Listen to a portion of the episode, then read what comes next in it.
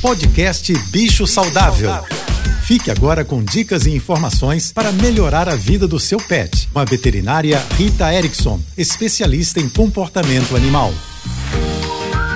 Olá a todos, espero que estejam bem. Quando a gente fala em preparar um ambiente para receber um animal de estimação, ou mesmo quando a gente já tem um animal de estimação, mas percebe que as nossas casas não estão adequadas para eles, a gente tem muita coisa a fazer. Desde instalar prateleiras para os gatos, até aquelas portinhas para os animais passarem sem que a gente precise abrir as portas. Mas tem uma questão que é muitíssimo importante e que, na grande maioria das vezes, a gente não consegue resolver, que é o piso.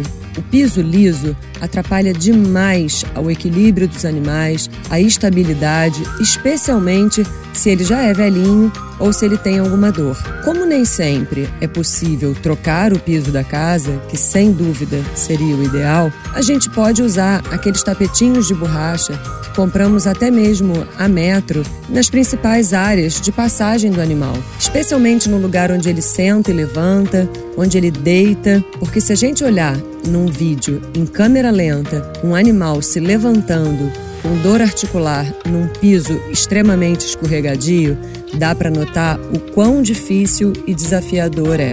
Existem muitas medidas que podemos fazer para melhorar a vida dos nossos animais dentro das nossas casas. E vale a pena, eles merecem.